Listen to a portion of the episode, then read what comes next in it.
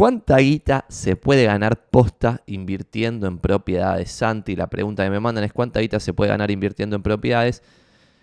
Cosa que yo al principio no tenía del todo claro. Me acuerdo que un compañero de Emprending, la materia en la que soy ayudante, me había tirado la pregunta en su momento y me pareció una gran pregunta. Por eso hace poco le mandé esto que, que hicimos el análisis la semana pasada. No sé si se acuerdan que la semana pasada en el Twitch hicimos un análisis bastante copado de lo que pasó con el metro cuadrado en Buenos Aires desde la década del 70 hasta la actualidad, que lo voy a mostrar ahora, pero voy a mostrar conclusiones nuevas que saqué durante toda esta semana, que las compartí en de inmobiliarios y que fueron bastante voladoras de cabeza. Por lo tanto, yo creo que alguna que otra persona que esté acá también le puede servir. Voy a mostrar dos o tres datos interesantes. Primero, este gráfico que ven en pantalla muestra, y si lo están escuchando en podcast, esto no se desesperen porque voy a ir contando lo que vamos viendo con los ojos, es lo siguiente. Los valores de lista en la Ciudad Autónoma de Buenos Aires del 2005 al 2023, cuando vos mostrás los números posta nominales, es decir, los dólares de cada momento, sin ajustarlos por nada, te da un gráfico que va bastante para arriba, ¿no? Y que te puede dar una ilusión, una ilusión de, che, estamos en una baja, pero después va a ir todo para arriba de vuelta que es el humo que en general venden todos los vende humo, de decir que el ladrillo nunca baja, que esto gana siempre y qué sé yo. Todo eso es verso, además de que ustedes debieran tener el filtro mental de no preguntarle a su peluquero si necesitan un corte de pelo, y eso yo siempre lo digo. Hoy, en este contexto, yo estoy en modo comprador de propiedades y digo públicamente, me parece que es un buen contexto para comprar propiedades. Dado eso, me invitan a todas estas conferencias a las cuales acepto ir con alegría y estoy yendo a un montón que me invitan a todas. ¿Por qué? Porque mi discurso entiendo que hoy coincide con el mainstream, que es comprar propiedades. Que ese discurso del mainstream es siempre así. O sea, no es que cuando están baratas dicen hay que comprar propiedades. Dicen hay que comprar propiedades quizás siempre. Es lo que yo veo en general. Y por eso me dejaron de invitar a todos lados en el 2019, cuando yo las últimas invitaciones iba y decía, está todo dado para que esto se haga mierda. No, no, eh, no sé lo que va a pasar en el futuro de corto plazo, pero sí sé lo que va a pasar en el futuro de largo plazo. ¿Por qué? Porque ahora les voy a mostrar. Entonces, primero, si yo quisiese mentir con estadísticas, hay un libro muy lindo que, se llama How to Lie with the Statistics, que básicamente te enseña estrategias faloperas para mostrar estadísticas, números ciertos, pero manipulados. Por ejemplo, si yo acá cortase este eje vertical de otra forma, en vez de empezar en, el 0 empiezo en 500 como estoy haciendo acá, les va a dar un número diferente a que si empezase en 0. Si acá esto lo termino en 5000 en vez de 2500, se me va a achatar el gráfico, entonces voy a poder mostrar que todo está estable. Yo esto todos los días leo el Wall Street Journal en PDF, pero es la versión papel, así veo las publicidades y todo como leen los yankees, los yankees viejos, porque ningún joven lee el diario en papel. Pero todos los días leo el PDF y me llama poderosamente la atención como el Wall Street Journal en algunas cosas muestra un gráfico con base 500, ponele, como estoy poniendo acá, y en otro gráfico con base 0. En el mismo diario, en el mismo día, y es como, che, boludo, se nota a, toda se nota a 10 leguas que querés manipular X papel para que parezca positivo y tal otro para que parezca negativa la situación. Por ejemplo, una empresa que crece, crece, esto me vuela a la cabeza, ¿eh? y pasa también en real estate y en todas las acciones, en todas las acciones, propiedades y bonos, cuando son analizadas por el periodismo, son analizadas de esta forma. Uno, un ejemplo. Una empresa crece, crece, crece, es la bomba atómica de crecimiento, pero por alguna razón se considera mala. Por ejemplo, las empresas chinas hoy para Estados Unidos. ¿Cómo muestran los gráficos del crecimiento? No sé, Alibaba, ponerle o algo así. Muestran un grafiquito de barras de cuánto iba creciendo y después muestran cómo en el último año, los últimos años, decrece, pero pintado de rojo furioso con un número rojo gigante y después, cuando pasás tres páginas, ves otra empresa que se supone que es positiva, o sea que la quieren pampear, y a esa empresa, en vez de mostrar el gráfico por crecimiento o decrecimiento de la facturación, ponele, que en porcentaje, que es lo que muestran, por ejemplo, de Alibaba, muestran el número de ventas, o sea, muestran 1000, después 1200, después 1300, entonces el gráfico te va para arriba zarpado, y al final una pequeñísima baja. Entonces imagínense la percepción súper diferente que genera la mayoría de la gente, ver un gráfico que va todo para arriba sin parar, encima le sacan la base cero, entonces el gráfico va más para arriba, está más empinado, lo hacen angostito para que sea más empinado, y después al final una pequeñísima baja. Esa es una forma de mostrar información.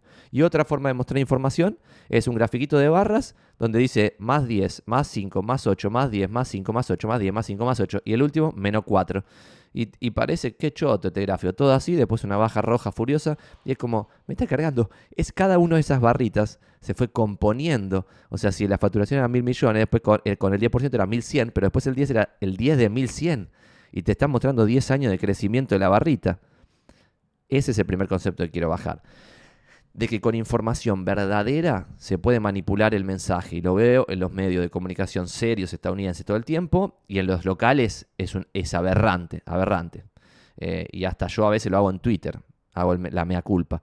Agarro un dato totalmente irrelevante estadísticamente, tiro una pelotudez en Twitter y estalla y yo lo que quiero es exposición. En consecuencia funciona agarrar un dato que no sirve para nada y hacerlo público. Pero el dato es cierto. Y eso también es, curioso. Y esto segundo pie página antes de empezar con la data dura, que es, no entiendo por qué los vendedores mienten o ocultan información cuando vos exclusivamente manipulando la información que tenés, podés vender el mensaje que vos quieras vender. En consecuencia, es una locura que algún vendedor mienta. Eh, ¿A qué me refiero con mentir? Por ejemplo, si vos tenés este gráfico con los valores de lista del 2005 al 2023 sin ajustar por inflación, por lo tanto no te dice nada, pero estos son los números posta, ¿para qué vas a mentir en este 1700, 1700 y poner como que el gráfico fue totalmente crecimiento? Cuando en realidad este gráfico igual podés bajar el mensaje que vos quieras bajar. ¿Se entiende? Bueno, acá arriba estos, los primeros gráficos, son gráficos que nosotros disponibilizamos en de inmobiliarios para que cualquiera de los corredores inmobiliarios pueda agarrar uno de estos gráficos y bajar el mensaje que quiera bajar. ¿Está bien? Entonces, primero, esto, 2005 a 2023, el gráfico de evolución de valores de lista sin ajustar por inflación ningún número, da bastante prometedor. Pero ¿qué, ¿cuál es el sesgo? Y que estás arrancando en el 2005, estabas casi en mínimos históricos, por eso el gráfico te da así de lindo. Segundo gráfico, vamos a un segundo gráfico que lo muestro acá en pantalla valores de lista, pero empezando en 1978. Cuando vos vas a valores de lista empezando en 1978, llegás a un gráfico que es también muy prometedor y que le puede permitir a un vendedor decir, che, mira este gráfico, siempre va para arriba, el ladrillo nunca baja, ese famoso verso, y ahora está bajando un poco, estos son valores de lista, voy a mostrar ahora otro sesgo muy importante, bajó un poco y acá entonces alguien puede pensar, che, no estoy vendiendo tan mal. Si estamos en 1500 y pico, estamos en valores del 2010 de valores de lista. ¿Cuál es el error de pensamiento número uno?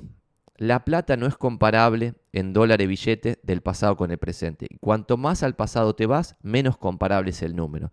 320 dólares de 1978 son, es muchísima plata hoy muchísimo más que 320 dólares del 1978, porque pasaron 46 años, si no me equivoco, 45, 46.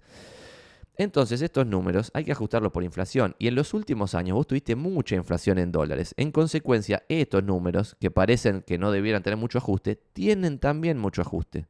Y cuando vos metes un 10%, un 10 de inflación anual en un año, del presente, ponele, todo el ajuste del pasado también se te va para arriba al gráfico.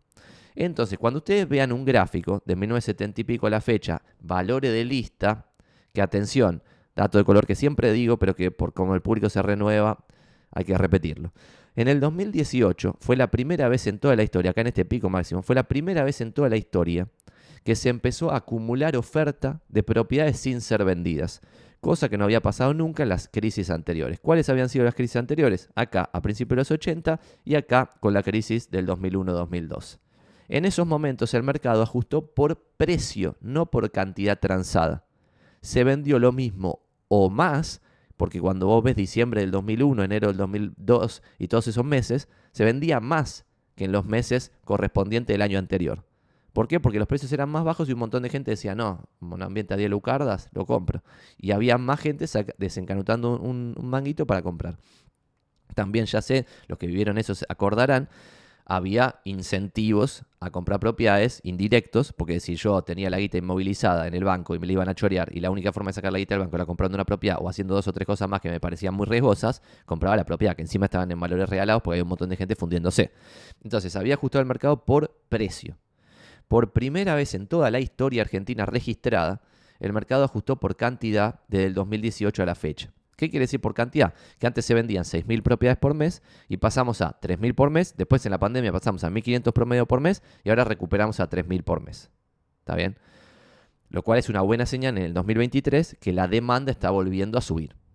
Que eso yo es lo que digo y por eso mi mensaje hoy es más optimista. Pero sin embargo esta baja, que vemos al final, es muy fuerte y no se llega a ver en un gráfico de valores de lista sin ajustar por nada.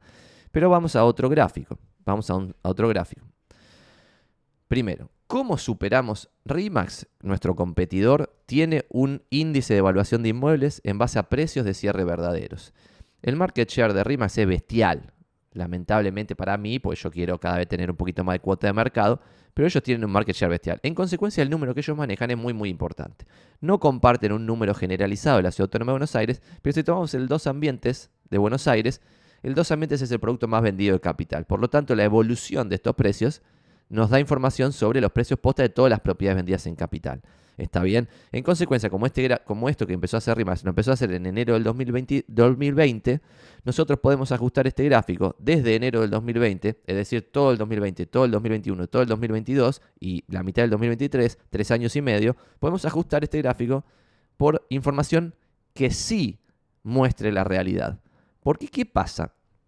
Este promedio de 2.190 dólares el metro en el 2019 o 2020, no sé este número en qué, en qué está.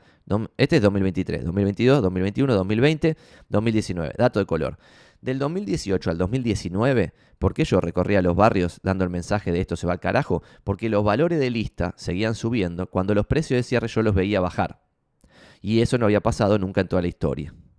Que los valores de lista suban mientras los precios de cierre bajaban. Pero, ¿qué, ¿cuál era la consecuencia de eso? Se acumulaba oferta. Y en un momento, en el peor momento que fue el año pasado, vos tenías 160.000 propiedades en venta y se vendían 1.500 a 2.000 por mes. Eso era catastrófico. Ahora estamos en un mercado con 130.000 propiedades en venta y se venden 3.000 por mes. Igual es catastrófico, pero como venimos de números aún más catastróficos, parecen números buenos, pues están mejorando todos esos números. Baja la oferta y sube la demanda este año. ¿Está bien? Pero 130.000 propiedades en venta, imagínense, y esto no hay que ser un genio matemático, que yo no lo soy, pero vos agarrás todas las propiedades en venta, que son 130.000, sacás promedios, cualquier falopa que vos quieras, no vas a llegar a ninguna información relevante. La información relevante está en los 3.000 que se vendieron. Y si querés esos 3.000 que se vendieron, podés sacarles el precio de cierre promedio y el valor de lista promedio. Y después sacar tus propias conclusiones. Pero no tiene sentido que vos saques conclusiones agarrando los 130.000 que están en venta. Si el 90 y pico por ciento de esas no se van a vender. Es una ridiculez sacar conclusión. Entonces, dato importante, este gráfico de evolución de valores de lista promedio en Buenos Aires se rompe en este momento. Acá en el 2018 se rompe esto. Entonces todos estos números están mal. Hay que ajustarlos por algo más real. Algo más real puede ser este índice de rimas, agarren el que ustedes quieran. Cuando yo agarro ese índice y lo ajusto, llego a esta línea azul. ¿Está bien? 300 y pico de dólares como veíamos en, el en 1977 era. Después 78, 79, 80, bla, bla, bla, y ven el gráfico, ¿no? Si ustedes ven el azul, inclusive ajustando el desmadre del 2018 al 2023, piensan que no es tan grave. Siguen viendo un gráfico que va siempre para arriba. Pero ¿cuál es el error metodológico básico que cualquier persona con dos dedos de frente debe entender? Que la plata del pasado no es equivalente a la, plata del presente. En consecuencia, los 300 y pico de dólares de 1977 los tenés que ajustar por toda la inflación que hubo hasta el presente. Acá yo esto lo ajusto por inflación en dólares estadounidenses en Estados Unidos. La gente me puede decir, no, pero hay que ajustarlo por inflación argentina, lo que sea. Ahí el gráfico se te desmadra, porque acá es todo un descontrol constante. Entonces, agarren algún índice coherente. Por ejemplo, podrían ajustarlo por, no sé, o poner el metro cuadrado en Buenos Aires en onzas de oro, o ajustado por inflación europea, o por algo serio, más o menos coherente. Yo lo agarré por inflación estadounidense. Entonces los 300 y pico dólares de 1977 me dan más de 1.500 dólares del presente. Después de ese momento se va para arriba, tiki, tiki, tiki, tiki, y en el 81 se llega al precio máximo que se vio del metro cuadrado en Buenos Aires de toda la historia. Así que si conocen a algún familiar que lamentablemente compró en 1981, compró muy mal pésimo. Sorprendentemente nunca se volvió a ese número, jamás. Ese número a valores de hoy es 4.250 más o menos dólares el metro, pero como hay inflación en dólares todos los años, este número va a seguir subiendo, a pesar de que el año 1981 ya pasó, este número va a seguir subiendo. En consecuencia, si este año hay 4% de inflación en dólares, el año que viene 4, después 5, después 4, después 5, si el metro cuadrado no supera los 5.000 dólares el metro en Buenos Aires en promedio, no superaremos el valor de 1981. Lo cual es realmente deprimente y preocupante, porque hoy estamos en el año 2023, y si vos a 2023 le restás 1981, te da 42 años. Si yo a esto le sumo 25 años, que es la edad de una persona que pueda acceder a una vivienda, ponele, siendo muy generoso y tipo, tiene que ser un crack en la actualidad para los 25 años comprar una propiedad, pero en el 1981 era más posible, la persona hoy tiene 67 años y ya no trabaja más. Entonces esa persona lamentablemente pasó toda su vida laboral con un activo que no ganó un mango de capitalización. Exclusivamente ganó guita con el alquiler o el ahorro por vivir en esa vivienda del alquiler que hubiera pagado, es decir, un ingreso implícito por tener esa vivienda, lo cual es muy importante y más en la jubilación. Pero sin embargo, esto no es lo que dice la gente, los vendedores en general, y no entiendo por qué no pueden decir esto. ¿Por qué no pueden explicar que el metro cuadrado a veces sube y a veces baja? Y está todo bien. Y eso no quiere decir que sea un activo de mierda uninvestable, que es ininvertible. No, es un activo que tiene sus pros y sus contras, y a veces sube y a veces baja. Tiene menos volatilidad que acciones y bonos en Argentina, por lo tanto protege el capital un poquito más, porque ¿qué pasa? Cuando yo recorría los barrios en el 2019 diciendo esto se va al carajo, pero no mañana, no sé cuándo, pero está todo carísimo, y por primera vez en la historia está pasando esto que los valores listas siguen subiendo y los precios de cierre están bajando, decía estos mensajes y nadie decía, che, esto tiene algo de sentido, quizá hay que vender las propiedades. Y yo, inclusive con mis propios colegas inmobiliarios, les decía, che, si vos estás convencido de lo que yo digo, tiene sentido. Y vos mismo también das tus propias charlas hablando de lo mismo. ¿Por qué no vendés tus tres propiedades ahora? Porque ya viste que las acciones se hicieron mierda 50%. Y las propiedades no bajaron absolutamente nada, están bajando 2, 3, 4% recién ahora el pico máximo. Del pico máximo en 45 años. O 40, no sé cuántos años fueron recién que hicimos la, cuenta. Un delirio total. nadie vende un pedo, listo, ya está. Se fumaron, ¿qué es lo que se fumaron? Como ven acá en pantalla, un drawdown del 50%. Pero acá hay un tema interesante también, que es, che, ¿cómo se evalúa, por ejemplo, la crisis de 1999-2002 del real estate, que bajaron 50% de los precios de las propiedades? Voy a mover mi cara para el otro lado, así pueden verlo y achicarlo un poquito, así tapo solamente la línea azul, que es la más chota y no sirve para nada. Ahí ya lo ven un poquito mejor. Entre 1999 y 2002 bajó 50% el precio de las propiedades en Buenos Aires.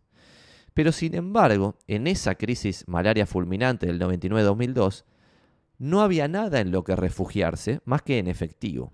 ¿Por qué? Porque si uno ponía la guita en las 500 empresas más grandes de Estados Unidos, que lo puede hacer haciendo tres clics, eso le hubiera dado 30% de pérdida entre 1999 y 2002. Y eso es bastante loco, porque quiere decir que el metro cuadrado bajó 50, pero el costo de oportunidad es lo que podría haber hecho alguien con su guita, un poquito sofisticado, ¿no? Porque esos tres clics involucran cierta sofisticación, pero no demasiado es 30% abajo también. En consecuencia, la crisis del 99-2002 fue dramática en un montón de situaciones, pero para el real estate no fue la peor crisis de la historia. La peor crisis de la historia fue 1981-1985, que bajaron las propiedades 75%, en un mundo en que todos los activos subían de valor. Porque si uno en 1981 hubiera puesto la guita en el S&P, en las 500 empresas más grandes de Estados Unidos, hubiera ganado 98 nominal y ajustó por inflación 67% en dólares verdadero poder de compra posta.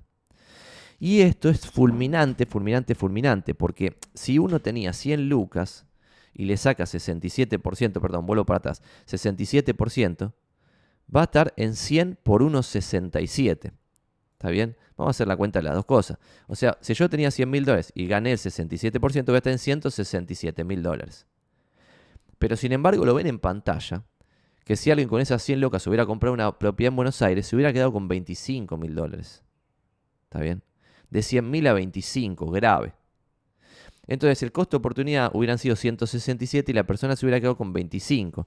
Entonces fue 6,7 veces más guita esa única decisión en la vida de una persona. Por eso esto a mí me vuela la cabeza y yo soy un apasionado de las inversiones y del real estate en particular Porque una sola decisión bien tomada puede cambiar tu clase social y la de tus hijos. Eh, y esto es, tremendo, esto es tremendo. Esto es tremendo. Porque otras decisiones quizás no cambien, no tienen tanto impacto en tu vida eh, como esta. Este tipo de decisiones son deal breakers en tu vida. Es una cosa totalmente increíble.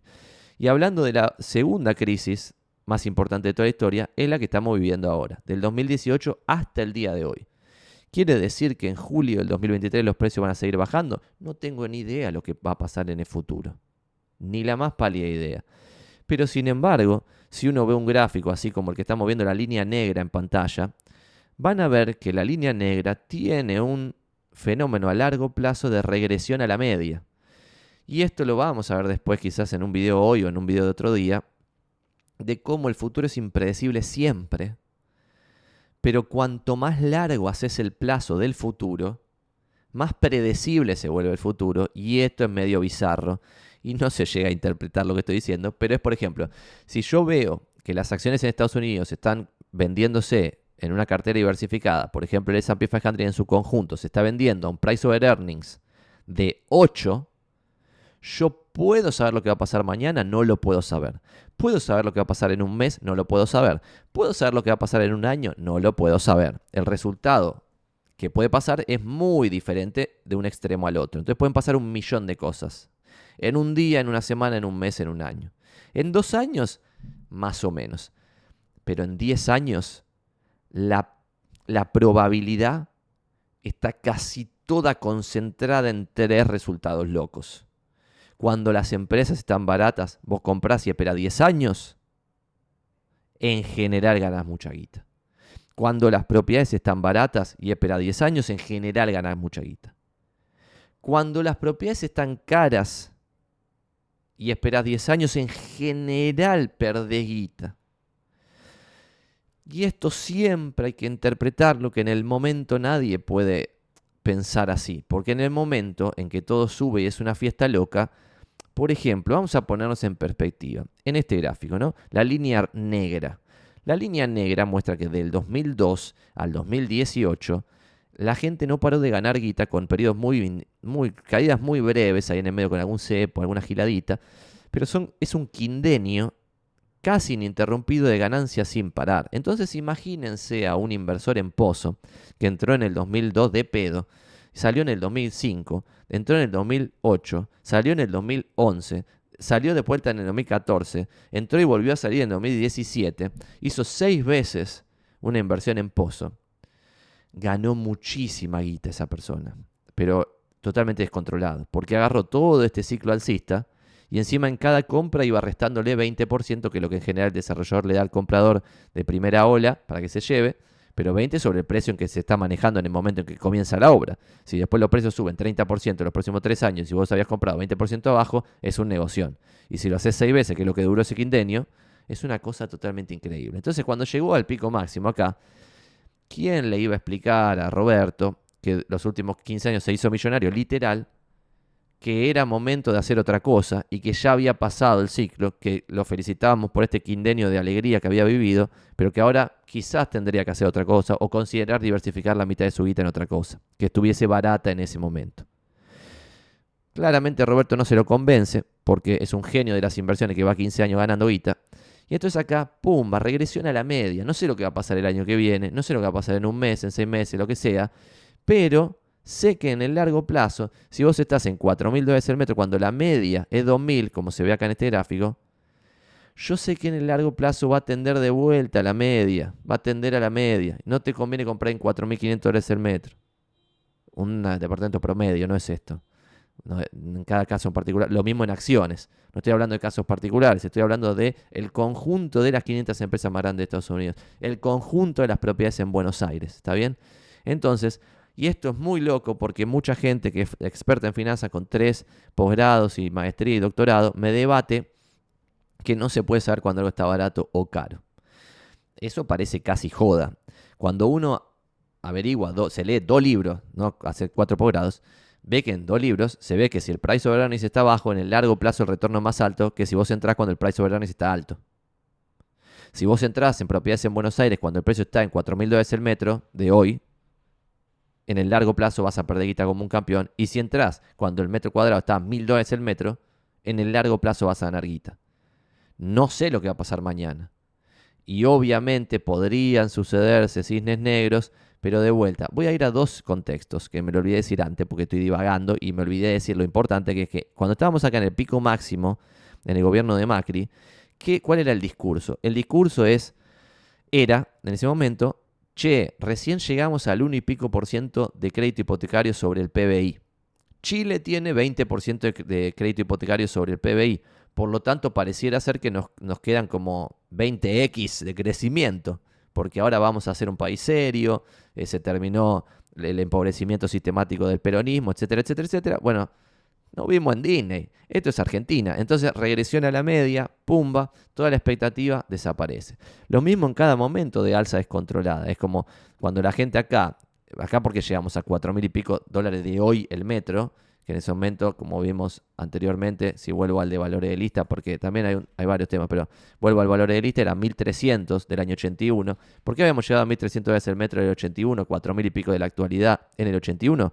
Porque la gente ganaba muchísimo en dólares. Entonces ahí era como todo para arriba, para arriba, y es como, para, para, para, para, que es lo mismo que yo decía en el 2018, y por eso hice un tweet que dejé ahí colgado y lo sigo teniendo como tweet fijado en mi página principal de Twitter, que es si vos ves a toda la clase media, laburante, yéndose de vacaciones a Europa, Estados Unidos sin parar, gastando a mansalva, importando boludeces, eso es una señal de que se está ganando mucha guita, porque somos un país tercermundista. Entonces, es raro que el RIP esté en 2.000 dólares por mes, ponele, a valores de hoy. También es raro que esté en 500 dólares por mes. Ahora está en 500 dólares por mes. Es raro, pero es raro deprimente. Inclusive, suponiendo que somos país bananero y tercermundista. Entonces, se puede saber cuando algo está por debajo o por arriba de su media histórica, de su mediana histórica. Y lo único que puede romper todo este análisis son cisnes negros que casi nunca se suceden, pero que a veces se suceden, que son, por ejemplo, Cuba comunista. Vos tenés este gráfico así, que lo podríamos haber hecho los últimos 50 años del real estate en La Habana, Cuba, y el día este, acá, pimba, comunismo, se termina la propiedad privada, no hay más gráfico. Está bien, eso es un cisne negro que rompe todo. Pero si eso no se sucede, hay regresión a la media en el largo plazo. Y si vos entras a un activo cuando el activo está caro, en una cartera diversificada, de vuelta, en una acción en particular puedes entrar caro, que el precio de sea altísimo y ganar un montón de guita. En una propiedad en particular puedes comprarla a 5 mil dólares el metro y después que valga 15 mil dólares el metro. Pero en una cartera diversificada de acciones o en una cartera diversificada de propiedades, podés ver claramente si estás entrando barato o caro. Si estás entrando caro, en el largo plazo vas a perder guita. ¿Y qué pasa? Esto es contraintuitivo, porque cuando se dice así, parece obvio, tipo, obvio, Santi, yo veo este gráfico y cuando está acá arriba vende, cuando está acá abajo compro. Pero en el presente, cuando vos estás acá abajo, acá a mil dólares el metro de hoy en el 2002 y a mil dólares el metro de hoy en 1985, ¿qué pasaba en estos momentos? La desgracia en el 85, 87, 86, que todos estos años están acá, el desmadre macroeconómico. 2002, el desmadre social y macroeconómico, y la gente ganando chirola. Proceso de default, el peso se va de 1 a 4 y la gente le licúan el salario 75%, después vuelve a 3, en consecuencia la licuación del salario, que también es muy, muy loco, no sé si e, es deprimente, pero loco a la vez. López Murphy se recuerda como un hijo de puta porque había achurado el salario en no sé qué porcentaje. Sin embargo, después vienen otros, le achuran el salario a la gente 66% y no son recordados como achuradores seriales del salario. Y esto es ver un RIPTE. Vos ves el RIPTE todo así, con una volatilidad descontrolada. Cuando la gente gana 2.000 dólares el metro en Argentina, Vos no tenés que sumarte a la ola de pensar, esto no tiene techo, esta vez es diferente, ahora sí, Argentina va a ser Francia. Está raro, raro. Porque esto se pensó cuatro veces. Se pensó con la convertibilidad, se pensó con la plata dulce, se pensó con Mauricio Macri. Se piensa cada vez en esos momentos que Argentina va a cambiar su ciclo y que ahí sí va a ser un país rico. Y después pasa siempre lo mismo. Entonces, si estos ciclos se mantienen, uno sí puede ver cuando un activo está caro y cuando un activo está barato. Y lo mismo en empresas de Estados Unidos. Me vuela la cabeza, lo voy a mostrar después, pero tengo un gráfico de los flows tipo cuando entra Maguita y cuando sale Maguita de la bolsa, y obviamente, medio obvio, pero no tan obvio, la guita entra en la bolsa en lo pico máximo. Y por eso se dan pico máximo, porque los precios suben, porque un montón de boludos ponen la guita.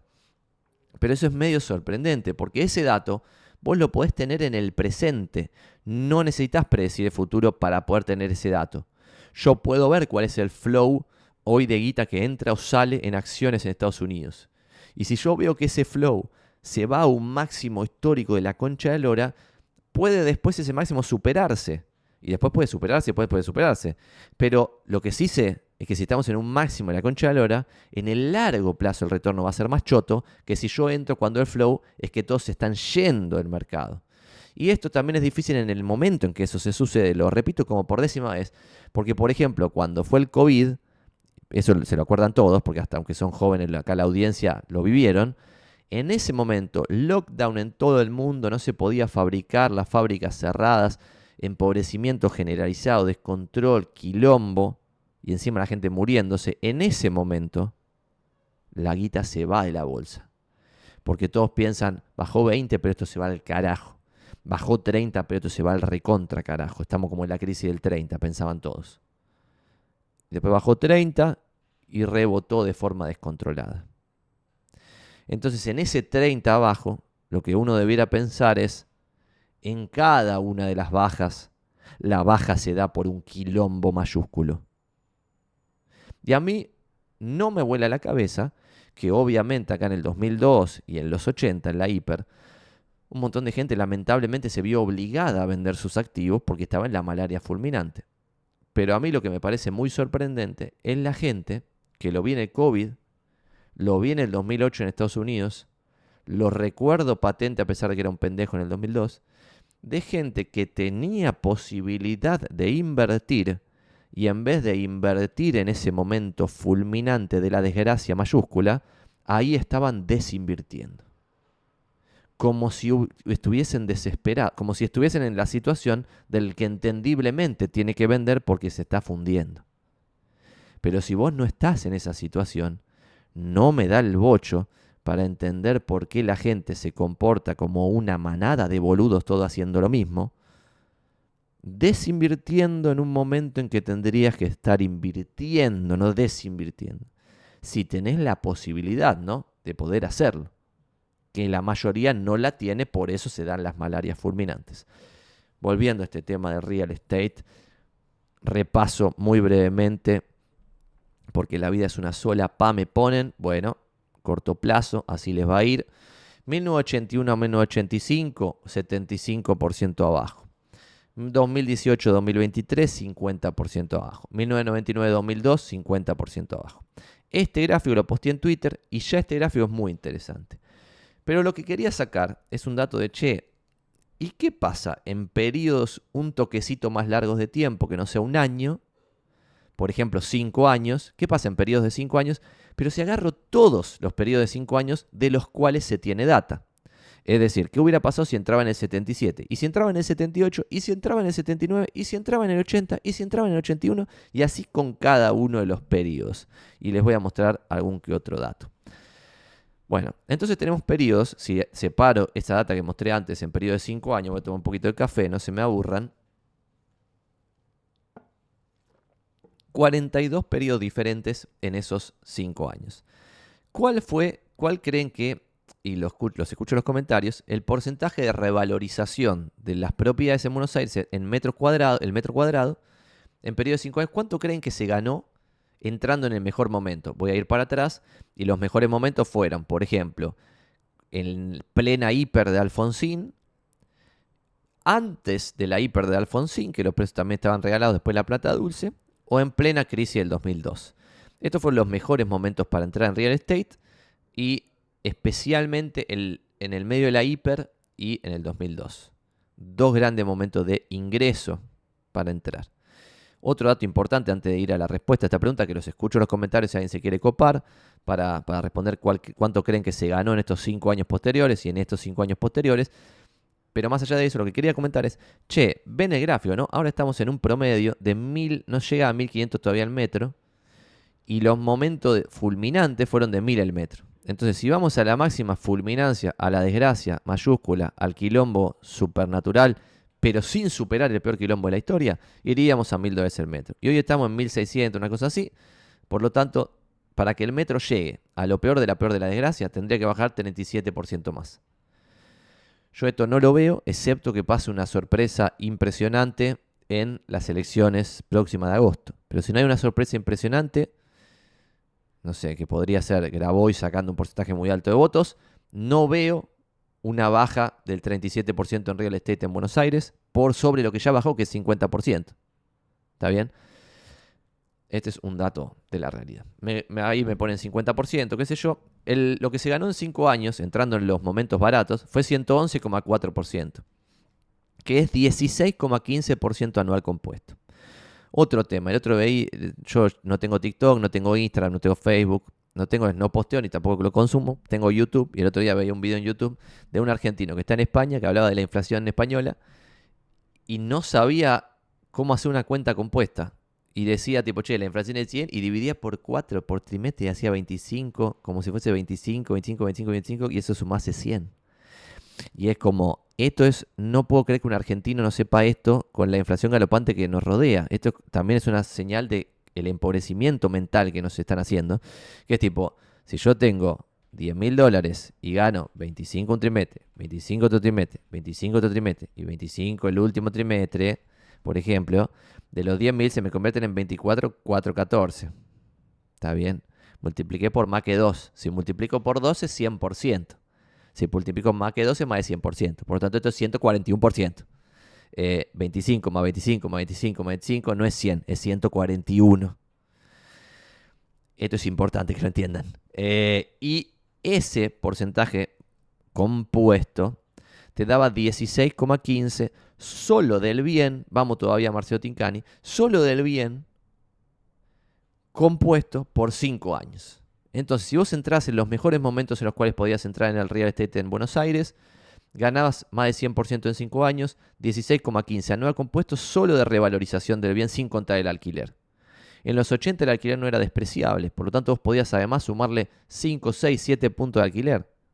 Estás por arriba del 20, por lo tanto en estos 5 años eras mejor que Warren Buffett, el mejor inversor de la historia de la humanidad. En consecuencia, cuando llegaba el año 5 y vos ibas 22% anual compuesto que le estabas ganando a tu guita, tendrías que haber sospechado de que no eras mejor que Warren Buffett, sino que se venía en cualquier momento que te la ponían. Y esto es importante. ¿Está bien? Y voy a ir a otro dato revelador de esto de los periodos. Y es el peor periodo de 5 años. Y esto es deprimente. Porque lo que yo mostré antes es, che, 75 fue el máximo drawdown entre 1981 y 1985. 75 abajo, pero también eso coincide con un periodo de 5 años enteros en los cuales perdiste 74,7%, que es ese periodo, ¿no? Pero 5 años que perdiste 74,7%. Y el compuesto es 24% por año. Y esto no se lo banca nadie y por eso voy a hacer la cuenta para contarles el fenómeno psicológico de por qué esto, a pesar que haga yo videos sobre esto, va a seguir pasando porque somos humanos. Y es, vos tenías 100 mil dólares, compras una propiedad y perdías, vamos a hacer la cuenta, sería 76, te queda pues 24% menos, perdías y te quedan 76 el primer año. Pero después otra vez por 76, el segundo año te quedan 57 mil dólares, ya estabas cagado hasta las patas. Tercer año, te quedan 43. Cuarto año, estás recagado hasta las patas, te quedaban 33. Y acá estoy seguro que si en el tercer año con 50 y algo que te quedaban, o en el cuarto año cuando te quedan 33, la mayoría de la gente, aunque no tenga esa necesidad fulminante de vender, como ve que su activo se licúa hasta el infinito y pasaron cuatro años, que es mucho tiempo para la mente nuestra, dicen, ya está, Argentina es uninvestable, qué error que fue esto, compré mal en 1981, voy a vender. Y ahí duplican el error de haber comprado en 1981. O sea, compran en 1981 y venden cuatro años después, tres años después, cinco años después, entre comillas, regalando la propiedad sin necesidad. Y después esa misma persona cuando vuelva a tener un manguito, vuelve a comprar cuando el panorama es alegre y se le pueden demostrar 10 años de suba de las propiedades. Y esa es la forma incorrecta de razonar. Pero no es una cosa opinable esto, ¿eh? Es como, si vos tenés la necesidad de vender, tenés que vender. Si vos tenés la necesidad de comprar, tenés que comprar. Pero si vos estás haciendo una inversión, no te puede afectar la psiquis que perdiste guita los últimos cuatro años. Por ejemplo, no sé, yo compré Alibaba hace como 3, 4 años y la tengo ahí, sigue perdiendo guita sin parar y bueno, ¿qué voy a hacer? No voy a vender ahora, ya está, listo, me lo quedo. Y cuando salga otra cosa barata, compro otra cosa barata, como ahora propiedades en Buenos Aires. Si después veo que las, acciones en Francia se regalan, porque el quilombo, vieron el quilombo que está pasando ahora en París, en todos los lugares de Francia. Bueno, esos quilombos que están pasando, se siguen reproduciendo los quilombos, cada vez hay más problemas, y empiezan a haber valuaciones de las empresas francesas a múltiplos regalados, compro todas las empresas francesas, de forma diversificada, no dos empresas francesas que se pueden fundir no sé, en Suiza, nunca hay ningún problema en Suiza, ¿no? Pero por alguna razón se evalúan baratas las empresas suizas. No voy y compro toda mi guita Nestlé, pero compro una cartera diversificada de empresas suizas y listo, porque estuvieron baratas en ese momento. Pero el comportamiento de la mayoría de la gente es al revés. Lo hacen mierda un año, empieza a, dolerle, lo hacen mierda dos años, le duele más, tres años vende. Y es como, no te la puedo creer, esto es de loco. Esto es un concepto relativamente importante para tener en cuenta. Vamos a ver si me queda algún cosito más. Esto me queda y es muy importante. Y con esto liquidamos esta primera pregunta. Se me alargó zarpado, pues ya vamos 41 minutos de Twitch y estamos en una sola pregunta. Soy el peor. De, de, este, demasiado, perdón.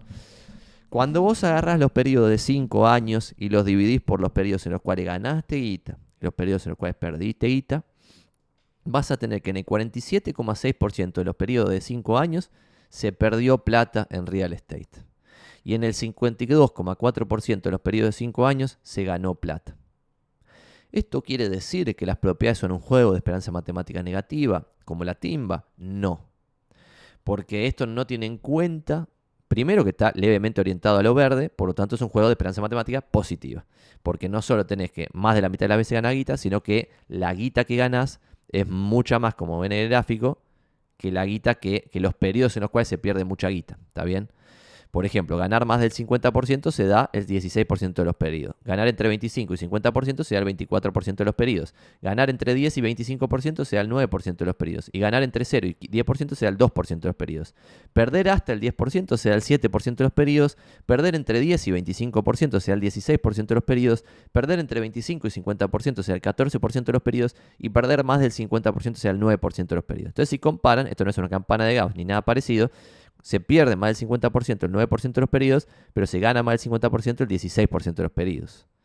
La joda acá, que es muy importante también interpretarlo, es que si vos perdés el 100%, para recuperar la pérdida tenés que ganar el 100, no el 50.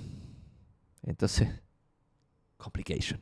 Porque si vos perdés el 50, te agarra este 10% de probabilidad de perder el 50, y tenías 100 mil y después de 50 mil dólares, para volver a los 100 mil dólares necesitas ganar 100%, no 50. Pues si ganas 50 estás en 75 mil dólares. Es una boludez matemática, pero que es interesante de interpretar. Entonces esto es un juego de esperanza matemática positiva, inclusive sin tener en cuenta el alquiler. O sea, es un juego de esperanza matemática positiva, inclusive a pesar de que vas con la propiedad, quizá no haces un pedo, porque a la larga, cuando yo no tenemos la data y la estoy reconstruyendo, yo la data del pasado aún más pasado, pero mi hipótesis es que este gráfico, cuando vos te das para atrás, para atrás, para atrás, para atrás, tipo hasta 1930, lo que quiero empezar, que lo estoy construyendo en base a diario del pasado, que nadie lo tiene, cuando lo publique esto va a estar bueno, es info desde que salió la ley de propiedad horizontal. O sea, desde ese día de la década del 40 hasta la actualidad, y ahí para mí el gráfico va a tener una leve tendencia al alza con una inestabilidad mayúscula, inclusive en propiedades que es lo menos inestable de toda Argentina. Pues si vos ves el Merval es una cosa totalmente delirante. Y ahí hay otro dato de color interesante que también voy a, ver si nos alcanza el tiempo para mostrarlo después. Y es que en el Merval vos tenés periodos de 20 años en los cuales no van a guita, lo cual no pasa casi en ninguna bolsa de casi ningún país. De los desarrollados en ninguna, excepto en Japón. O sea, en Japón vos tuviste también periodo de más de 20 años sin ganar guita y en Argentina también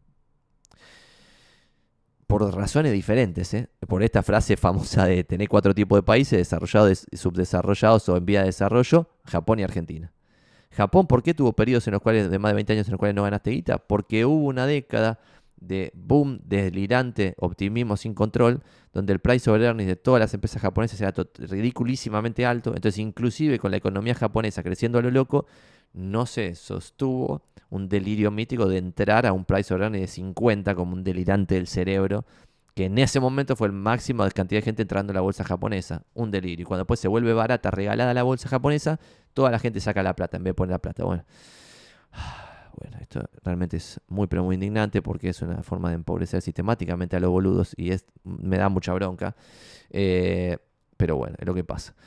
Volviendo a los, cinco, a los periodos de 5 años en real estate, los periodos de 5 años en real estate, cuando son alcistas, te da un anual compuesto promedio anual del 8,24 arriba por año. Y cuando son bajistas, esos periodos de 5 años te da 7,18% anual compuesto por año, menos 7,8, no pues bajista, menos 7,18. Entonces, en los periodos de 5 años que sube, en promedio ganas 48% y en los periodos de 5 años en que baja, en promedio perdés 31%. Y ahora el último dato de color para ver, che, qué va a pasar en el futuro, la clásica, tengo la bola de cristal acá para, para cagarme risa cuando alguien me pregunta para que prediga el futuro. Pero si yo muestro este gráfico línea negra y digo, che, ¿y ahora Santi qué va a pasar, Santi, del 2023? No tengo ni más para la idea, porque lo acabo de decir. Un periodo de un año es totalmente impredecible, un periodo de dos años es totalmente impredecible. Lo que es más predecible es un periodo de 10 años. En un periodo de 10 años yo diría que vamos a ir a la media más o menos histórica y en ese momento en particular podemos estar por arriba o por debajo, pero si seguís bancando la parada, tarde o temprano vas a superar la media porque siempre estás subiendo y bajando por arriba de los 2.000 dólares el metro. Hoy estás un poquito por debajo, pero no estás en terreno de oportunidad furiosa. Pero de vuelta, en los promedios se ahogan los enanos. En consecuencia, si vos compras en Recoleta a mil dólares el metro, como estuvo en el 2002 o en el 85, claramente estás comprando a mínimo histórico, a pesar de que este gráfico todavía no está en mínimo histórico. Que es lo que yo busco en el mercado. Último dato entonces para hacer una no predicción del futuro, pero pseudo predicción, es que cuando yo veo el top 20D de inmobiliarios en el 2023, es los 20 mejores de inmobiliarios en el 2023 y los 20 mejores de inmobiliarios en el 2022, veo que la guita que ganaron ellos, que son comisiones que están basadas en precios, y como son 20, se mezclan productos diferentes, porque cada uno de estos vende varias propiedades, bajo 8 y pico por ciento lo que se quedaron al bolsillo. En consecuencia, mi estimación es que esto es un proxy muy cercano de lo que está pasando en el mercado este año. Yo veo al mercado hoy en Buenos Aires este año bajando entre el 5 y el 10%. No se sabe cuánto porque es un mercado choto, poco transparente. Y con esto ya no tengo más información para presentarles en la pantalla, por lo tanto dejo de compartir pantalla. Pero veo al mercado entre el 5 y el 10% abajo en la actualidad. Y cada mes que pasa veo precios más, perdón, perdón, más bajo que el mes anterior. Uh, el, el universo me mandó, dije precios más bajos y el universo me mandó una señal. Precios más bajos entre el 5 y el 10%. Eh, y cada mes un poquitito más abajo, un poquitito más abajo. Y no les voy a mostrar en pantalla este dato, pero cuando yo analizo las captaciones por vendedor y analizo la cartera por vendedor de inmobiliarios, veo que el número está muy estable. Y el mix en el top 20 de productos vendidos también está muy estable. En consecuencia, el 8 y pico por ciento abajo que yo veo en lo que termina ganando los mejores 20 de inmobiliarios, podría tener mucho sentido con la baja de precios en un promedio ponderado en la Ciudad Autónoma de Buenos Aires. Eso es lo que yo veo para este año. Cuando vos tenés un mercado que ya bajó 50%, y vos decís, che, estoy en 0,5 del pasado y lo multiplico por 0,92, me da 0,46. Entonces es un 4% más de baja con respecto al máximo. ¿Está bien? La propiedad que valía 100 mil dólares en el 2017 pico máximo eh, pasa de 50 a 46. ¿Está bien? Entonces acá también hay otro fenómeno interesante, que es Hoy, si el mercado sigue bajando a este nivel de 5, 6, 7, nos podemos poner a discutir en qué número está por ahí. Algún delirante del cerebro ya dice que los precios están subiendo. Pero si nos ponemos a discutir de, che, baja 5, baja 6, baja 7, no sé cuánto está bajando en el año entero. Bueno, la joda es que ese 5 es muy poquito en relación al máximo histórico y en relación a ese cálculo del drawdown completo. Porque si es 5, es 2,5 el impacto que va a tener sobre el precio máximo. Entonces vas a estar en un, en un, drawdown del 52,5 en vez del 50. Ir a un drawdown, que lo que yo acá en de inmobiliarios hay algunas personas que creen que vamos a la peor crisis de la historia. Yo soy muy optimista y les debato ese tema y digo, para mí no vamos ni en pedo a la peor crisis de la historia. La peor crisis de la historia fue el 81-85 con un drawdown del 75% y con el costo de oportunidad del dinero en 67% arriba en ese mismo periodo, porque el S&P subió 98 nominal, 67 en términos reales. Entonces, si yo hoy agarro y veo, che, en este periodo el S&P está 38% arriba en términos reales, porque está 68 nominales, pero como hubo tanta, pero tanta inflación, está solo 38 arriba en 2018-2023. Y si ahora viene una pequeña malaria en el S&P, no sé, o viene una que queda ahí como estagnado ahí, no sé cómo es la palabra en castellano, pero como flotando ahí en, horizontal, sin demasiado dividendo, sin demasiada magia de ganar guita, eh, no, la veo porque tenemos que bajar 50% más para ir a la peor crisis de la historia. Entonces tiene que pasar no un cisne negro tipo lo que decía de Cuba o que en general pone en Venezuela, pero Venezuela no es tipo totalmente un cisne negro. Totalmente un cisne negro es Cuba. Entonces, excepto que pase eso, no, no, no, la veo. Está complicado. Bueno, pero también es verdad que hoy no estás en mínimos históricos. No estás en mil dólares el metro de hoy, que fue el mínimo que se tocó en el 2002 y en la hiper. ¿Está bien? Entonces, con esto hemos respondido esta pregunta gloriosa. Eh, y voy a ir a un par más de tipo, che, ¿qué tengo que hacer para vender propiedades? Para empezar a vender propiedades, para que me vaya bien y qué sé yo. Y voy a mostrarles acá que estoy por poner en pantalla una cosita más. Mientras tanto, hacemos un poquito de tiempo. Me pueden hacer preguntas, así respondemos preguntas en vivo en el Twitch.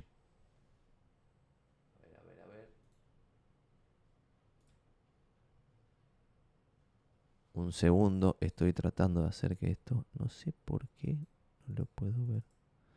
Bueno, voy a mostrar esto así, como lo tengo acá en el costado, y empezamos.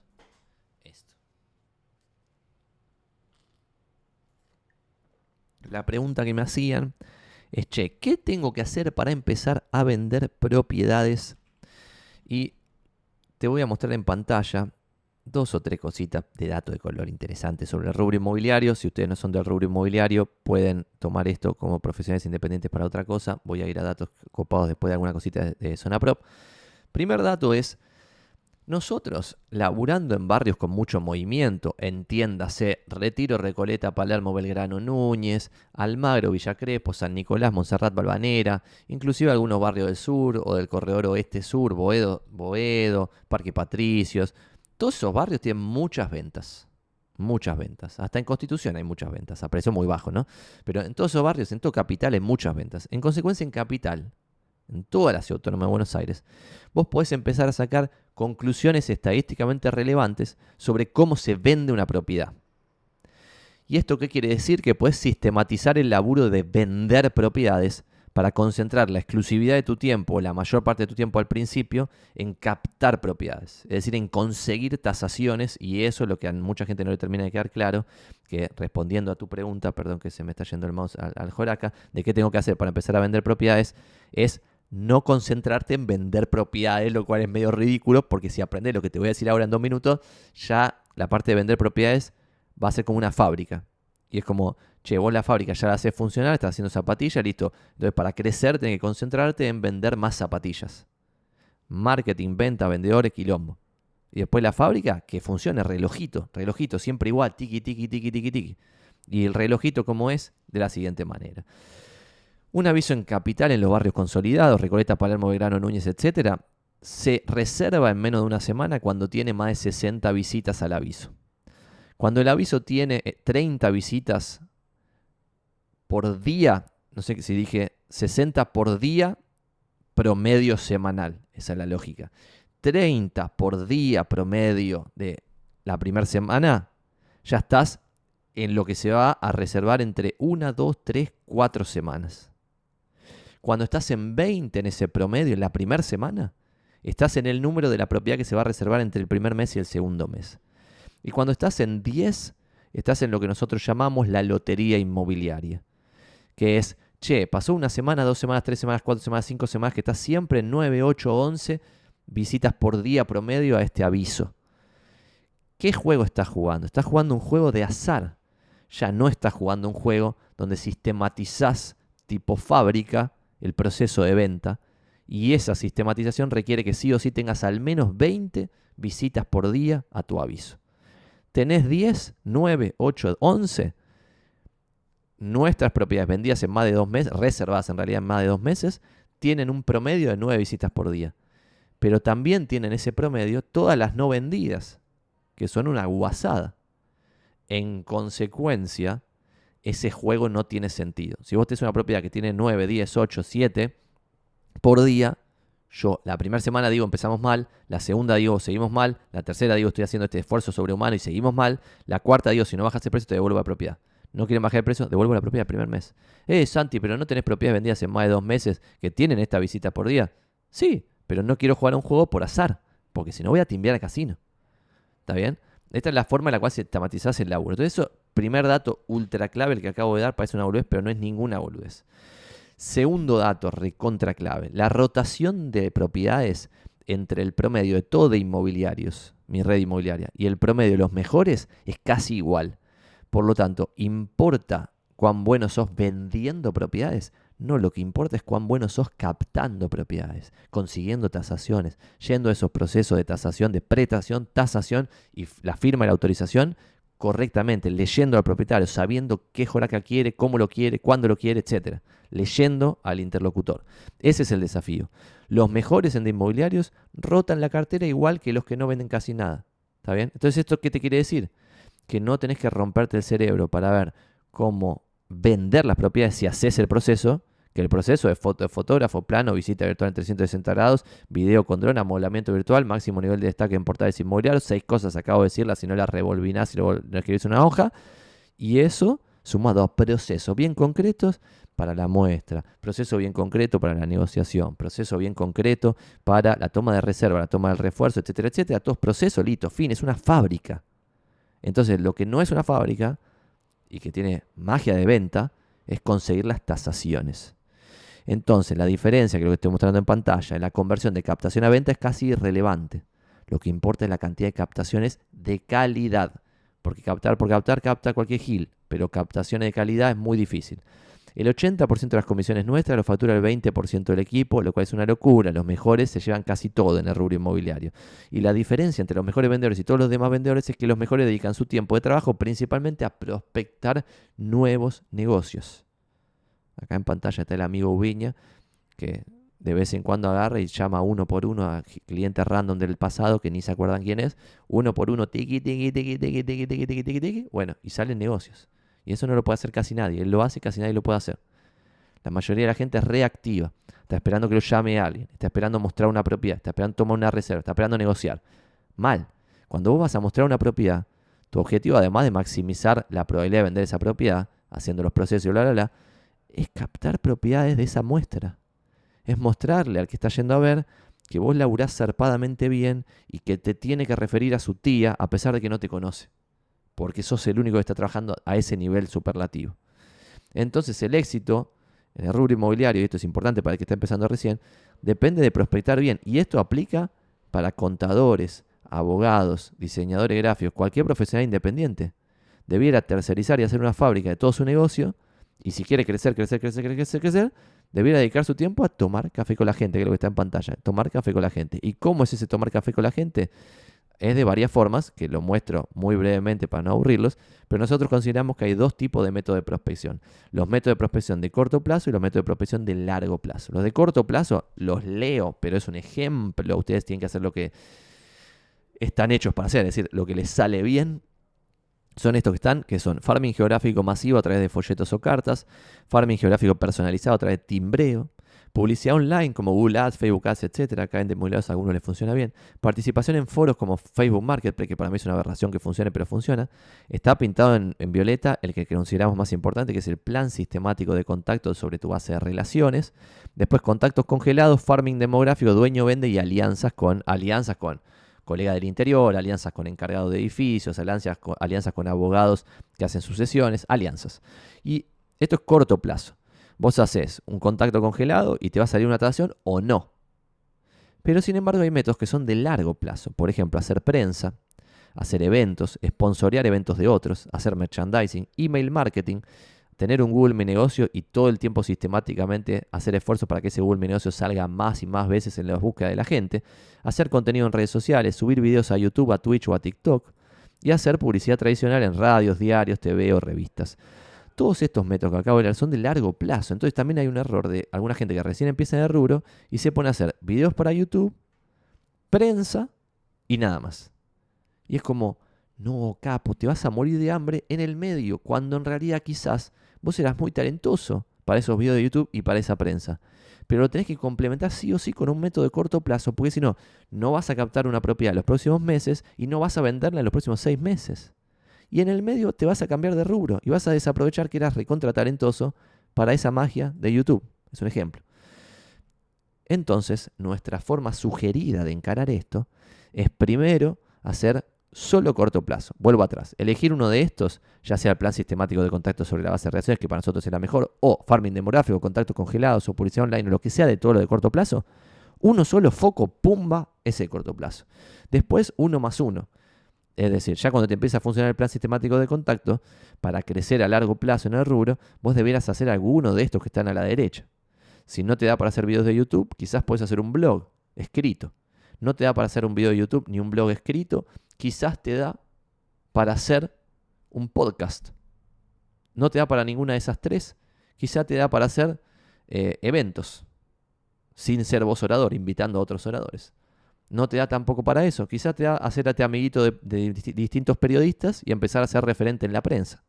Tampoco te da para eso. Quizás te da para hacer publicidad, publicidad tradicional sistemática en tal radio, o en tal diario, o en tal TV, o en tal revista.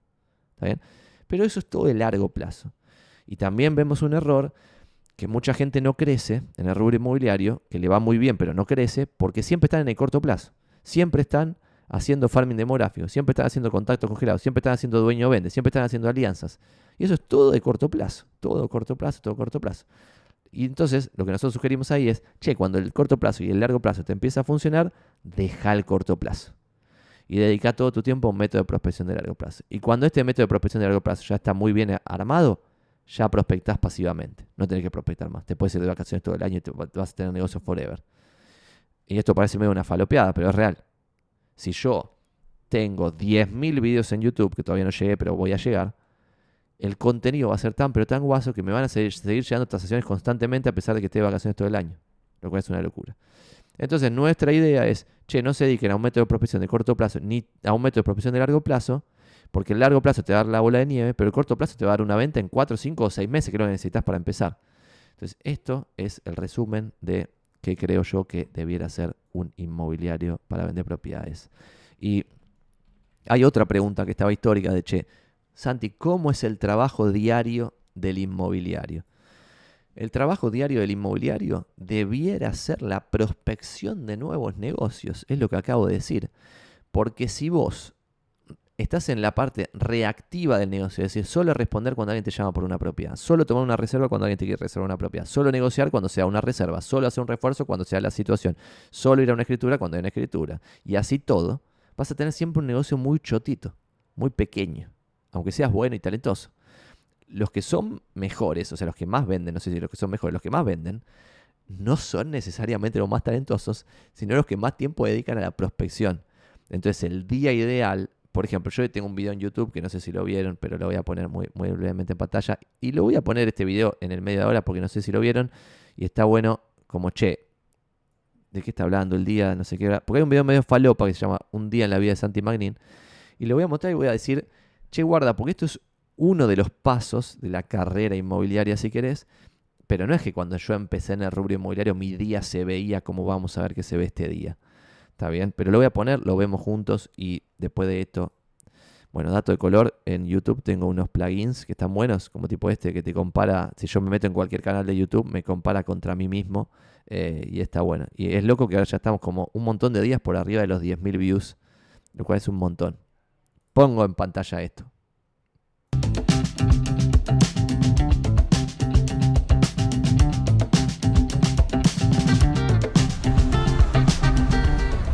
Buenos días, buenas tardes, buenas noches. Hoy siendo 8.42 vamos a grabar un día entero, como es un día de Santi Magnin. No sé si lo vieron ya en el calendario. Vamos a ir de reunión en reunión, me va a seguir Joel de un lado al otro para mostrarles qué es lo que estoy haciendo minuto a minuto, a ver si les copa y si sacan alguna conclusión de esto.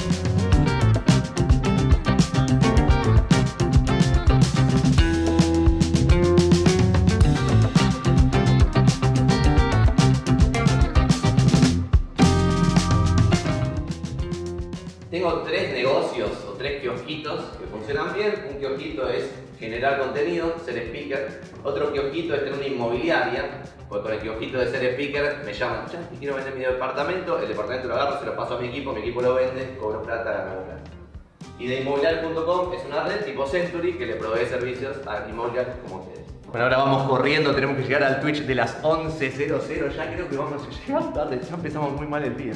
Eh, 10.37 estamos en Puerto Madero, tenemos que llegar a Recoleta a las 11.00.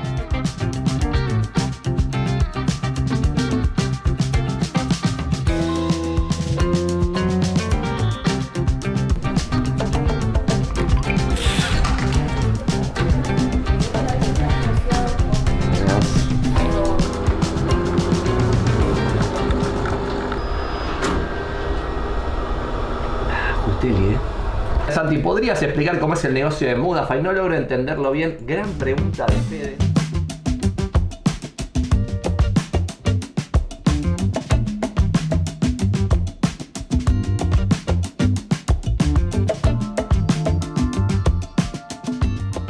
Siendo acá, como ven en el calendario, 12 y media, de 12 y media a una tengo media hora para ir a comprar unas empanadas y subir el YouTube que acabamos, a YouTube el Twitch que acabamos de hacer. Que tengo que armarle acá una thumbnail que es importante. Esto del thumbnail para YouTube. Lo armo acá en Canva, que si no lo usan, úsenlo. Le pongo acá una imagencita, pim pim pim, por ejemplo esto lo borro, este es el 84. Y con esto ya lo estoy subiendo acá a YouTube. 21% subido. Cuatro empanadas de carne.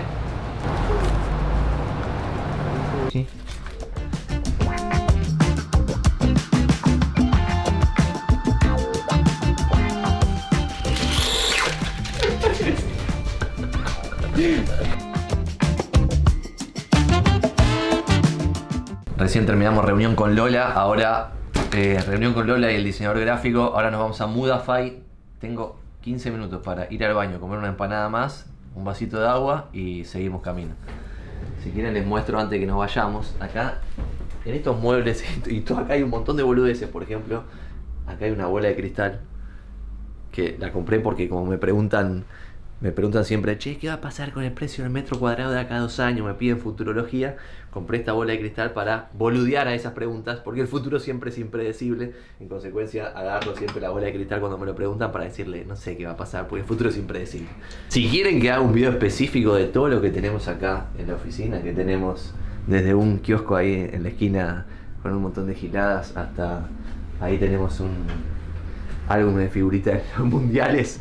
Podemos hacer un video específico mostrando todo lo que hay acá, cosa por cosa, como esto de la bola de cristal con su anécdota. Si esto le copa, comentarios ahí, tipo, che, Santi, hacer video de las boludeces que tenés en tu oficina y lo hacemos.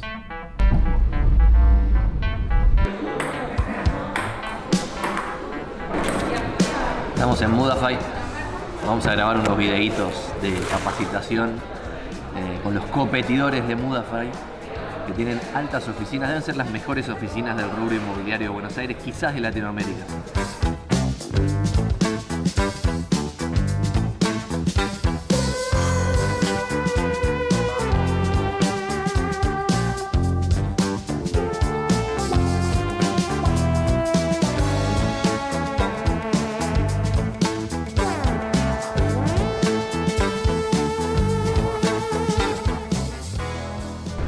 Bueno, ya terminamos acá en Mudafa y nos vamos ahora a las oficinas de inmobiliarios que tenemos que juntarnos con el diseñador web. Estamos armando una web nueva de santiagomagnin.com y la seguimos ahí.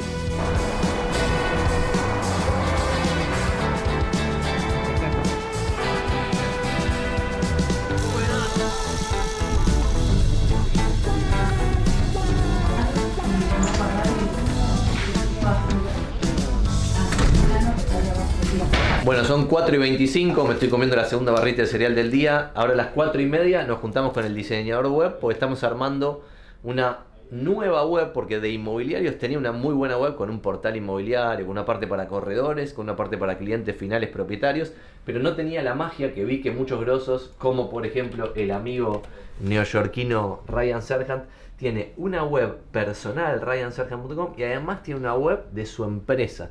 Eso es lo que estamos armando ahora y por eso a la mañana nos juntamos con el diseñador gráfico a hablar de otro tema, pero ahora nos estamos juntando con el diseñador web de 4 y media a 5, que ya estamos por arrancar, ahora le voy a mandar el link de Zoom para hablar de esto, de la web de santiagomagnin.com, que quizás cuando ven este video ya está un poquito más aceitada. Hoy vamos a hablar, creo que, del wireframe de la, de la web, que es como la primera más que maqueta que, me arman de, pensamiento. Ahora le voy a pasar aquí el link de, Zoom al diseñador. Y después de esto me junto media hora con un corredor inmobiliario adherido a la red de inmobiliarios para hacer un estatus, seguimiento. Después media hora con un asesor tributario para hablar de impuestos. Y de 6 a 7 me junto en un vivo con Vane Monroe, que es una youtuber mexicana que sería como el Santi Magnin de México. Y está muy bueno ese ciclo, lo empezamos la semana pasada, de hacer vivos como para cruzarnos la audiencia que ella tiene y que yo tengo. Y creo que funciona bastante bien. Y ahí, a las 7 me voy a mi casa y tengo agendado ahí en grisecito el viaje, porque voy caminando, pues parte de mis objetivos de evolución mensual es todos los meses lograr caminar más que el mes anterior. Y ahora en junio del 2022 estoy tengo que caminar más de 5 kilómetros por día. Con 5.1 o 5.2 por día en promedio estoy bien. Y el mes que viene será un poquito más y un poquito más y un poquito más hasta llegar a diciembre, no sé, 7 o 6 y medio o algo así.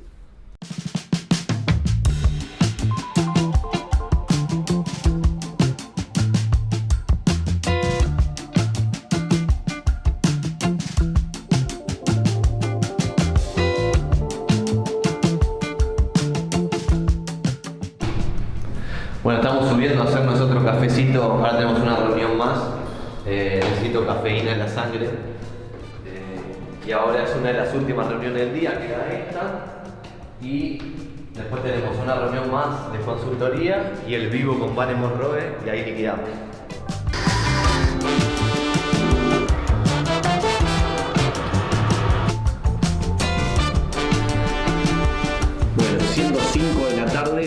Visto que este día a día mío es bastante ajetreado y sobre esto tengo un punto súper interesante para dar que es en relación a una charla que tengo que suelo dar recorriendo los barrios diciendo esto que es cómo facturó un millón de dólares en comisiones, algo así se llama la charla, busquen a YouTube, pero en esa charla hablo de cuatro pasos en el crecimiento de un inmobiliario siendo el primero saber vender propiedades, el segundo saber captar propiedades, el tercero saber liderar un equipo y el cuarto saber emprender.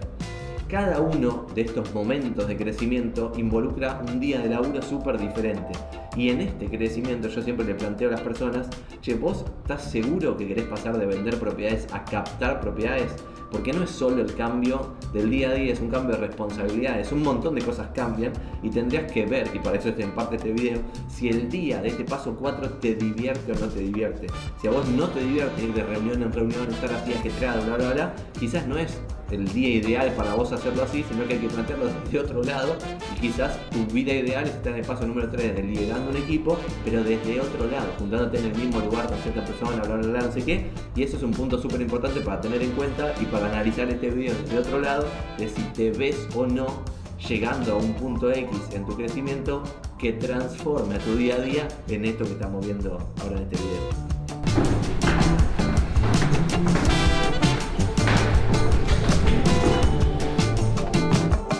Siendo 17.51, ya terminamos la reunión anterior, me metí acá en el Zoom con Vane Monroy para hacer ahora el vivo a las 18.00. Vamos a ver si llegamos a hablar 5 minutitos antes de, de, arrancar para organizarnos un poco. Ya le pedí entrar a la meeting, así que ahí estamos esperando para entrar. Último compromiso del día de 6 a 7, vivo con Vane Monroe. Vamos México.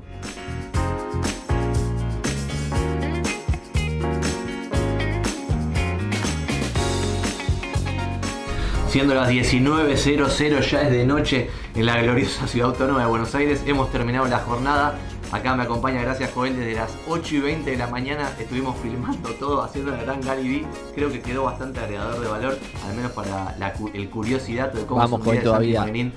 Bueno, listo, lo dejo de compartir y ahora voy a compartir una presentación del 2020 que sigue muy vigente. Es una cosa impresionante. Vamos a ver si puedo compartirles esto. Y es lo siguiente, que es en el 2020.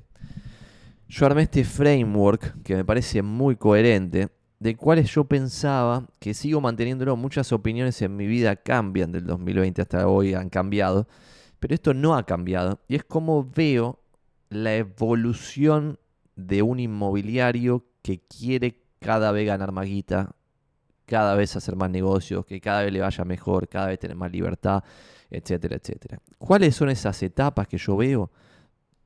Cuatro, que son, al principio vos no tenías más pálida idea de nada en absoluto.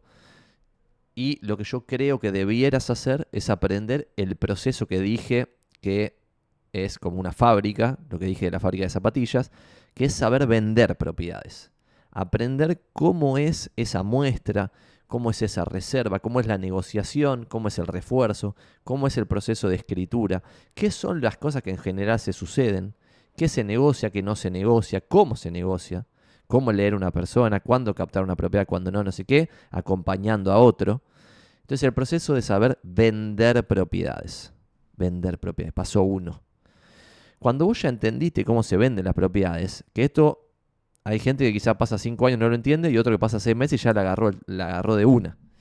Cuando entendiste eso de cómo se venden las propiedades y tenés una rotación alta, entendida como 50% de rotación, o si sos medio choto, pero igual te va a funcionar 30 y pico por ciento de rotación, ahí puedes pasar al segundo nivel que es saber captar propiedades. Y en el saber captar propiedades es hacer este switch de che, ya no dedicar más tu tiempo a estar todo el tiempo mostrando propiedades, tomando reservas, negociando, tomando refuerzos, sino dedicar tu tiempo a la prospección. Prospectar, prospectar, prospectar, como ponía recién en texto en el chat. Eh, prospectar, prospectar, prospectar. Eso es saber captar, lo que vimos antes. Y ahí la siguiente etapa es la que está preguntando Agustín en, en el chat, que es tipo, che, ¿y cómo elijo a mi equipo? En la tercera pata, que yo todavía no la tengo del todo clara, pero ya la he superado, así que sin saber demasiado lo mismo, vender y captar. Obviamente mis procesos son mejorables, pero entendí lo suficiente como para pasar de etapa, como para pasar de nivel en el jueguito este. Entonces, saber liderar es poder conformar un equipo y de alguna forma atraer a las personas, porque ahí, tipo, Agustín está preguntando, che, ¿cómo elijo a mi equipo? Al igual que elegís propietarios tenés que tener la suficiente atracción para que un montón de gente capaz quiera trabajar con vos, así vos podés elegir a esa gente en vez de al revés. Si vos estás desesperado, ya sea en la captación o en el liderazgo, si vos estás desesperado, vas a agarrar a cualquiera, a cualquier propiedad, cualquier propietario o cualquier persona para el equipo y se va a desmadrar el negocio por completo, va a ser un desastre. En cambio, si vos al igual que para la captación empezás a hacer algo para atraer a talento inmobiliario a vos, Después cuando vos atraes a 100 personas, te queda con 5 y son 5 muy buenos, porque pudiste atraer a 100. Y cuando pasás ese saber liderar, el cuarto nivel, y es el que yo veo que muy poca gente llega, es el saber emprender. Es decir, ya salir del negocio inmobiliario por completo y posicionarte en un lugar de emprendedor, empresario, como le quieras llamar, que vea el negocio como un todo y yo acá veo, por ejemplo, y esto no depende del rol que vos cumplas dentro de una organización, porque veo gente que es un, agente que ya sabe claramente vender, que sabe claramente captar, que en roles anteriores en su vida sabía liderar y que entiende mucho de negocios y sabe emprender. Entonces podría con sus capacidades pasar todos estos niveles, que es lo que está acá, tipo en la presentación esta. O sea, yo tipo iba marcando cada etapa, iba hablando de la etapa. O sea, vos aprendiste a vender, pasas a captar, pasas a liderar, pasas a emprender. Hay gente que ya tiene esas habilidades, pero otros como yo que no. Yo antes de empezar este proceso tuve una inmobiliaria solo, me di cuenta que no entendía nada y entonces dije, no, no voy a perder el tiempo, voy a ir a la red inmobiliaria que ya ganó el juego y me metí en esa red inmobiliaria que ganó el juego. Y después de meterme ahí aprendí a vender y aprendí a captar. Empecé vendiendo, pasé rápidamente a captar un poquito más lentamente pasé a liderar un pequeño equipo y después pasé a emprender un negocio. Estar pensando cuál es la propuesta de valor que yo le doy a los que están en mi, en mi equipo, que cada uno tiene su propio equipo, y esa propuesta de valor empezar a pensarle, como dice Buffett, que lo tengo acá atrás, moats, es decir, fosas alrededor del castillito que es la propuesta de valor. Mi propuesta de valor es un castillito que puede ser estándar de calidad, trabajar en red, oficina canchera, tres, cuatro cosas más. Y esa propuesta de ese castillito tiene que estar rodeada por alguna fosa, por alguna cosa que haga difícil que venga alguien y diga, che, pongo un de inmobiliarios al lado de Santi, le pongo un cartel más lindo, una oficina más linda, recluto gente mejor, eh, tipo, hago mejor el nivel de destaque en los portales inmobiliarios, más estándar de calidad y le gano. Bueno, hay que ver si puede, porque yo estoy pensando, desde ese saber emprender, en cómo construir diferenciación en alguna de las, de las cositas que forman nuestra propuesta de valor. Entonces esto que, mostré en pantalla, que voy a dejar de mostrarlo, pues ya se explicó, de saber vender, saber captar, saber liderar y saber emprender, creo que tienen cuatro días totalmente diferentes. El día a día, de lunes a viernes, del que está en vender, va a ser más mostrar propiedades. Hablar con mucha gente, vas a mostrar muchas propiedades. El que está en saber captar, vas a hablar con menos gente, pero conversaciones más, si se quiere, interesantes o más largas. Y vas a tener que ser mejor vendedor. Porque el saber vender para el rubro inmobiliario es mostrar muy bien propiedades y ser presentable y hacer las cosas bien. Pero el saber captar pasa ya por otro lado. Y el saber liderar aún más habilidades requiere y el saber emprender aún más habilidades requiere. ¿Está bien? Entonces, esto es el día a día y lo cierro todo. Y con esto liquidamos el Twitch de hoy porque tengo un millón de cosas que hacer y ya vamos una hora 29. Breve, en general lo hacemos de dos horas, pero la próxima eh, va a haber miércoles que viene, miércoles que viene, miércoles que viene, miércoles que viene. Ya vamos como por la edición 130, no sé cuánto vamos. Em, la cantidad de videos ahora que hay en YouTube, para los que son nuevos acá y llegaron medio de pedos, es realmente sorprendente. Vamos 2.600 y pico de videos en YouTube. Yo no voy a parar, excepto que pase una desgracia, pero si no, no voy a parar hasta tener más de 10.000 videos en YouTube. O sea, vamos a seguir, seguir agregando valor sin parar, tratando de decir cosas que nadie dijo, tratando de analizar algún datito que nadie analizó. Y si llegaron hasta acá, like y suscribirse, por favor. Y nos vemos la próxima. Aguante todo. Detengo acá la transmisión y les deseo una muy buena semana, miércoles, jueves y viernes. Abrazo. Aguante Argentina.